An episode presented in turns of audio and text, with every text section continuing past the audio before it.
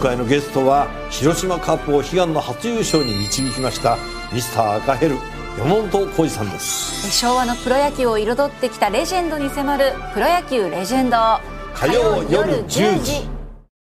今週は東京都医師会会長尾崎春夫さんをお迎えして新型コロナウイルスの感染状況対策について今一番気になるところを伺ってまいります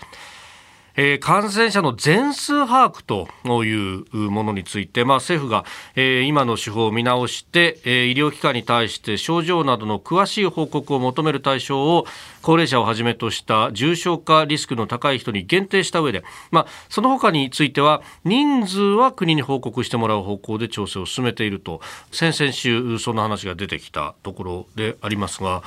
これ会長どうご覧になりますか？そうですね。あの基本的な方向としては、はい、今のような感染状況ですと特に感染者がたくさん出るような、えー、首都圏とかですね、はい、それから、まあ、今までも多かったようなですね愛知とか大阪とか福岡とかですね、うん、そういうところはやっぱり沖縄とかですね。やむを得ないかなと思うんですけども。えー問題はその人数だけは報告することになってますから、はい、全体の感染者の数というのはあの今まで通りというかある程度出てくると思うんですけども、うん、いわゆる軽症だと言われ見なされてしまうような20代30代40代で基礎疾患ないような方でも、うん、中にはやはり重症化していく方もいますのでね、はい、そういった人をどうやってフォローしていくかっていうことが今後はですね問題になってくるのかなと思いますよね。あ私あの7月の末に感染をしてでその時の経験ではあるんですけど、それこそまあ子供がまず感染してたんで、まあお医者さんとはつながっていたと。でその中であの SNS でやり取りをしてでこういう症状が出てこういう熱でというのをこう毎日毎日ある意味の問診を受けながら一方でマイハーシスっていうのに自分で登録してっていうのをこう、ずっとやってたんですけど、これこれから先、あの先に、まあ、あのウェブ上での登録が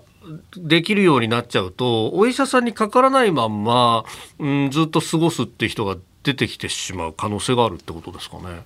そうですね。ですからその方たちの中で、うん、あのやっぱり中等症重症あのこうどんどん悪くなっているような方を、はいどうやって拾い上げるかっていう仕組みをですね、これはやっぱりあの国はやらないっていうか都道府県に任せるって言ってるので、まあ、各都道府県でですね考えてやっぱり作っていくしかないのかなと。まあ、その辺でやっぱり医師会と行政が一緒になってですね、はい、そういう仕組みを作るっていうことが必要なのかなとは思いますね。今その全数把握からまあ定点把握へっていうまあことも出てきてますけどこれに関してはどう？お考えになってますか？だから例えばインフルエンザを取ってみれば、はい、他のいろんなはしかとか風疹とかいろんなものを取ってみてもやっぱりそういう形で現実的にはまあやってるわけですよね。だからそういう意味ではあの定点観察にしたから、感染症自体がなかなか把握できないとかですね、うん、流行の度合いが測れないということはないと思います。ただその定点観測をどういうところでどういう医療機関がやるのかということもあの問題になると思うんですね。でインフルエンザはそんなにだからいわゆる感染防御って言いますかね、はい、そういう対策もあの取らないでもですね、うん、まあ、お互いにマスクしてるぐらいで結構感染も防げますしね、だからそういう意味ではだいぶまだまだコロナ対応っていうのはそういう難しさがある中でなんか定点にするのは悪くあの悪くないっていうかあのいいとは思いますけども、うん、それを担う定点観測医療機関はやはりかなり負担が強いと思いますね。